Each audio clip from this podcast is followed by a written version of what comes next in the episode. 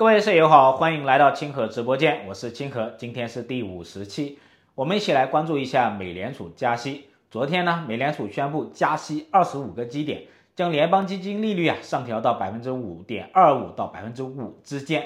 这一次加息之后呢，联邦基金利率就上升到了二零零一年以来的最高水平。这个操作啊，其实完全符合市场的一个预期。不过呢，市场更关注的是，这是不是美联储的最后一次加息？美联储主席鲍威尔在记者会上说啊，下一次的会议，也就是九月份的会议，可能加息，也可能不加息，这等于没有说。但是呢，我认为啊，大概率啊是不会加息的。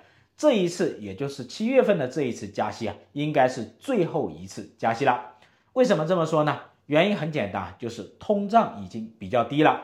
六月份美国的整体通胀是百分之三，核心通胀率是百分之四点七。距离它的目标百分之二呢，虽然还有比较远的一个距离，但是呢，这一次加息的速度实在是太快了。美联储呢，它需要停下来看一看，看一看利率政策对通胀、对金融市场、对于经济，还有对于就业水平会产生什么样的一个影响。那下半年呢，通胀就会比较纠结。一方面呢，基数会比较低，通胀下降的速度啊，没有上半年，特别是没有六月份那么快了。另一方面呢，经济又在衰退，它就会推动通胀下降。但是呢，比较能确定的是啊，整体通胀呢，它不会怎么反弹，核心通胀率呢，依然下降的会比较缓慢，就业和服务业呢，依然会维持比较强势的一个水平。但是制造业、房地产还有债券市场呢，就会衰退。你看现在通胀率下来了。但是实际利率啊，其实反而增加了。实际利率其实是很高的，那么投资呢就会下降。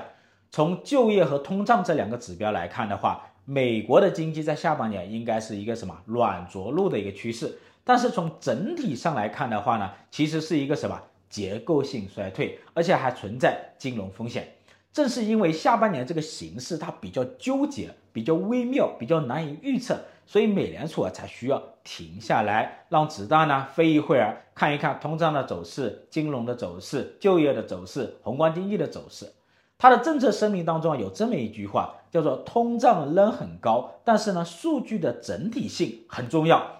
这就说明啊，美联储啊从通胀目标开始什么转向整体目标，它要达成一个平衡，包括就业目标啊、金融风险啊，还有什么跟通胀目标之间的一个平衡。还有一个很重要的理由是什么呢？就是市场的一个预期，七月份加息二十五个基点啊，跟市场的预期其实完全一致的呀。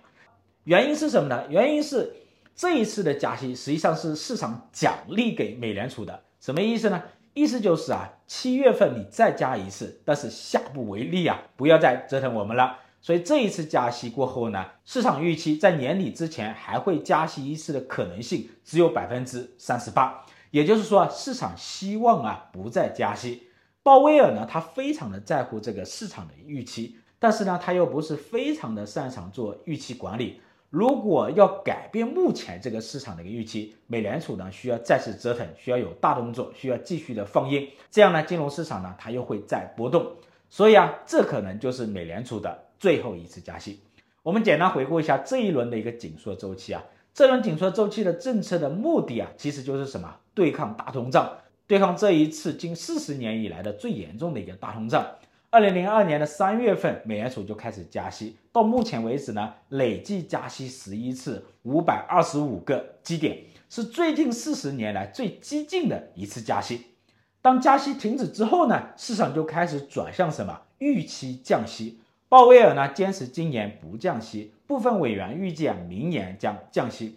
到底什么时候开始降息呢？我们看一下历史数据啊，从二零零年以来呢，美联储一共实施了三轮的加息降息的一个周期操作。从加息的终点到降息的起点，这个时间间隔啊，一般都不超过一年，其中有两次啊就半年的时间。需要注意的是啊，过去这三次的一个降息啊，都是由金融风险直接触发的。二零零年是互联网泡沫危机，二零零七年是次贷危机，二零一九年是流动性风险的一个出现。所以呢，下半年我们需要高度的关注金融风险。如果出现金融风险呢，降息的大门就自然的打开了。如果要等到核心通胀率慢慢下降到百分之二，失业率呢慢慢的上升，然后再降息，这个过程太漫长了。最重要的是啊，下半年的利率它非常的高，实际利率非常的高，那流动性就会很紧张。广义的货币啊，现在在快速的收缩，金融市场其实等不了那么久，等不到核心通胀率的慢慢回落，等不到失业率的慢慢的上升。所以根据历史经验，更可能的情况是，流动性风险一出现，比如说黑天鹅事件的爆发，债券利率飙升，然后美联储就被动的降息。或者说啊，美联储预期到市场的风险在快速的上升，然后呢，主动的降息。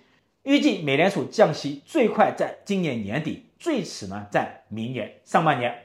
那么这对金融市场有什么影响呢？今年上半年加息啊，股市还在大涨，确实超出了市场的一个预期。其中呢，可能有两个原因。